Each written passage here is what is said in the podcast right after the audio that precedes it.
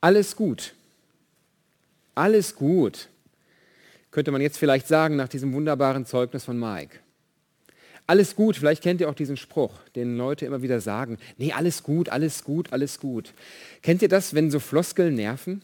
Also ich bin jetzt nicht so jemand, der äh, Worte so auf die Waage immer legt. Ich kenne das ja auch, wenn mir jemand sagt, grüß Gott, dann gehe ich nicht gleich ins Gebet und äh, grüß Gott dann von dem, der mir das gesagt hat oder sowas. Äh, oder ähnliches. Oder wenn mir einer sagt, wie geht's dir, dann habe ich nicht gerade den tiefen Drang, ihm so einen Seelenstriptease zu bieten. Und deshalb, wenn einer sagt, alles gut, alles gut, also ist auch in Ordnung. Und trotzdem ist das so eine Floskel, die mich irgendwie nervt. Alles gut, wo, wo ich mir denke, es ist überhaupt nicht alles gut. Das ist nicht so. Und als ich ja letzte Woche so in, in dieser intimen Zeit mit Jesus war, in dieser Stille, da hatte ich eigentlich diese Sehnsucht, Jesus zu begegnen. Wie das immer so ist, wenn man sich auf eine Zeit der Zweisamkeit mit jemandem einlässt. Aber ich habe gemerkt, ey, das ist überhaupt nicht so leicht. Weil in mir habe ich gemerkt, ist überhaupt nichts gut. Ich war zutiefst frustriert und auch verunsichert in dieser ganzen Situation, die wir gerade so durchmachen. Und ja, ja, ja. Ich bin schon wieder bei diesem absolut blöden Thema Corona, bei dieser Krise, bei dieser Pandemie und mir hängt es selbst zum Hals raus. Und genau deswegen, das ist der Grund, warum es überhaupt nicht alles gut ist. Mich, mich hat das in dieser Zeit, wo ich das so, dem so Raum gegeben habe, richtig genervt. Und ich dachte, Mann, es ist überhaupt nichts gut. Mich nervt, dass du bereitest eine Sache ein Vierteljahr vor und dann hast du nichts in der Hand gefühlt. Es ist nicht alles gut. Und ich erlebe Leute in Gesprächen und das macht mich, macht mich, macht mich richtig kirre, ja? die, die mega genervt sind. Können wir nicht mal was anderes machen? Ja, natürlich, ich würde auch gern ein anderes Thema machen. Und mich nervt es zutiefst. Mir steht es bis hier, was diese Krise angeht. Und ich denke, Mann, Gott, was los? Und dann tausend Dinge, die auf einen einströmen, auf mich einströmen, wo ich Leute mitkriege, die krank werden, die in Quarantäne auf einmal müssen, denen es nicht gut geht, die um Luft ringen. Das ist ja so. Wo ich Leute mitbekomme, gerade jetzt, ich habe von einer Intensivschwester vorgelesen, habe so einen anderen Post bekommen, die gesagt haben, wir sind voll, hier passt keiner mehr rein. Und dann steigt dieser gewisse Angstpegel auch. Bei mir, ich bin noch so ganz fit, äh, vielleicht ein bisschen weniger, aber ich kenne andere, die sagen, du Holger, wir gehen nirgendwo hin, wir bleiben einfach zu Hause was einerseits gut ist und auf der anderen Seite auch ich traurig finde.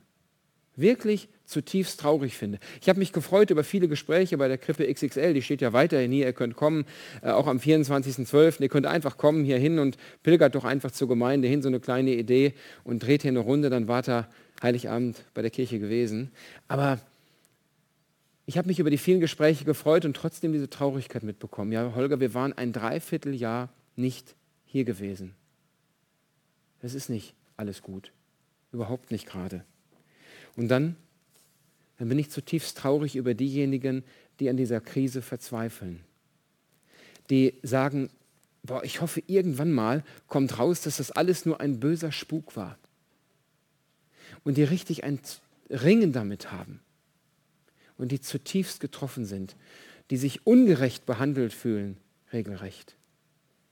Und die daran verzweifeln überhaupt nicht alles gut und ich habe keinen Bock mehr, darum zu jammern. Und deswegen ist mir in dieser Stille neu deutlich geworden, wie gut, dass wir das Klagen haben.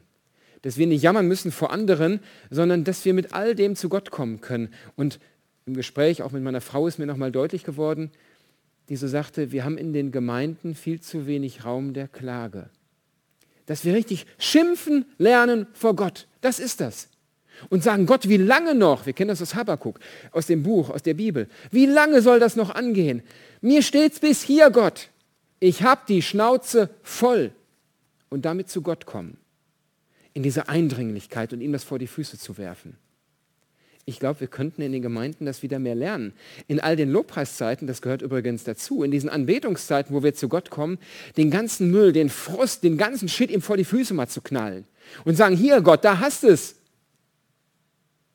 Und immer wieder erlebe ich viele, die sagen, ja, darf man das denn, darf man das denn? Ja, lies mal in der Bibel. Die Bibel ist voll davon, voll der Klage. Wo Leute, wo es Leuten hier steht mit der Situation und die zu Gott sagen, es ist nicht alles gut. Wir erleben das so. damit umgehen, ist gar nicht so leicht. Allerdings, ich muss ganz ehrlich sagen, es ist vielleicht auch deswegen oft nicht leicht zu klagen. Und ich habe das letzte Woche in dieser Stille gemerkt. Mir war gar nicht so richtig danach, trotz aller Frustration, zu klagen. Aber wisst ihr was? Ich erlebe es momentan auch richtig schön.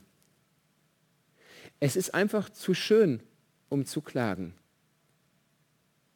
Ich habe so viel Positives in diesem Jahr erlebt, so viel Neues.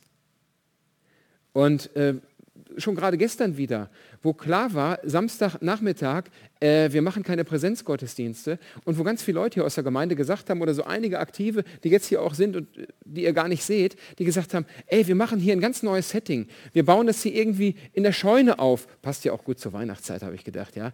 Und äh, wir machen das so, dass das für diejenigen, die einfach zu Hause sitzen müssen, dann bestmöglich wird. Und ich habe gedacht, boah, ey, was für ein Aufwand. Im Ältestenkreis haben doch alle gesagt, also wir können das auch ganz einfach machen. Und die haben gesagt, nein, für Jesus das Beste. Und mich hat das zutiefst bewegt und freue mich, dass wir heute hier so sind und äh, das so erleben können, den Gottesdienst. Und ich bin zutiefst dankbar, wenn ich auf dieses Jahr zurückschaue. Auch uns als Familie, uns geht's gut.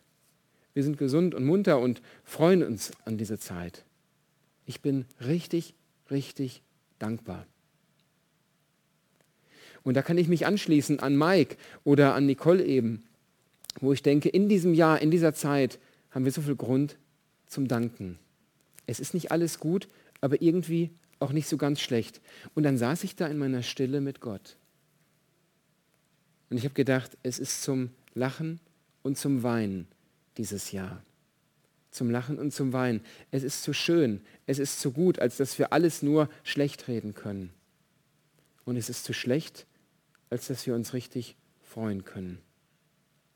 Und dann hat Gott es geschenkt, er hat mich auf ein Weihnachtslied aufmerksam gemacht, wo genau das vorkommt. Lachen und Weinen. Es ist zum Lachen und zum Weinen. Und dieses Lied hat sich so in mein Herz eingebrannt.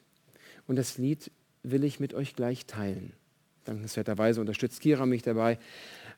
Aber vorher, vorher will ich euch noch mit in Gottes Wort nehmen. Denn das hat mir auch Hoffnung gegeben oder das hat mir gerade Hoffnung gegeben, so eine adventliche Hoffnung. Denn es ist nicht alles gut. Manches ist zum Weinen. Aber eins wissen wir, es wird alles gut. Das ist adventliche Hoffnung.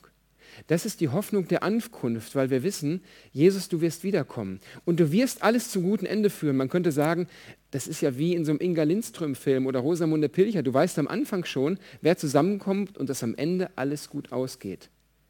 Und ja, deshalb passt der Kitsch auch manchmal so ein bisschen zum Weihnachtsfest. Weil wir wissen, Jesus ist gekommen, er ist da und, und jetzt kommt's, das Ende, da wird alles gut. Und das freut mich so. Davon bin ich so überzeugt und fasziniert. Es ist nicht alles gut, nein, aber es wird alles gut. Und das ist die echte adventliche Hoffnung in dieser Zeit, die mich fröhlich stimmt. Und ich lese euch aus Offenbarung 21 die Verse 1 bis 5 vor. Das ist so der Bibeltext, der mich heute geleitet hat und auch in der Stille, der mir Hoffnung gibt und von dem her ich lebe. Ey Leute, es wird alles gut. Halleluja. Johannes schreibt da, dann sah ich einen neuen Himmel und eine neue Erde. Denn der vorige Himmel und die vorige Erde waren vergangen und auch das Meer war nicht mehr da.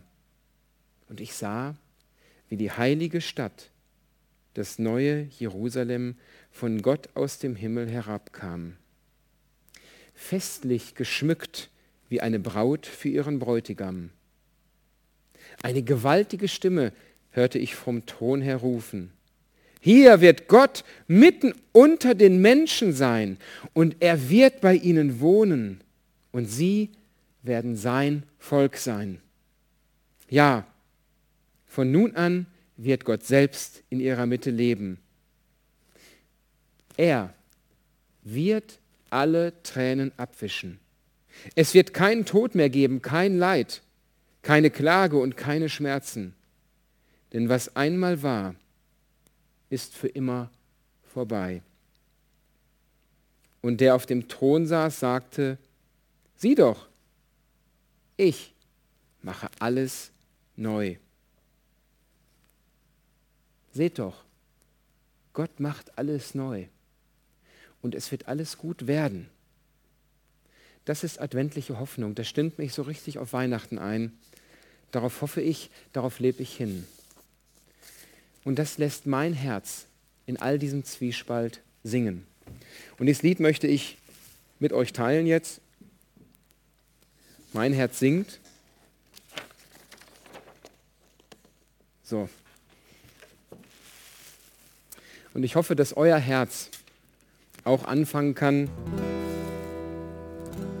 vielleicht mitzusingen in dieser Zeit.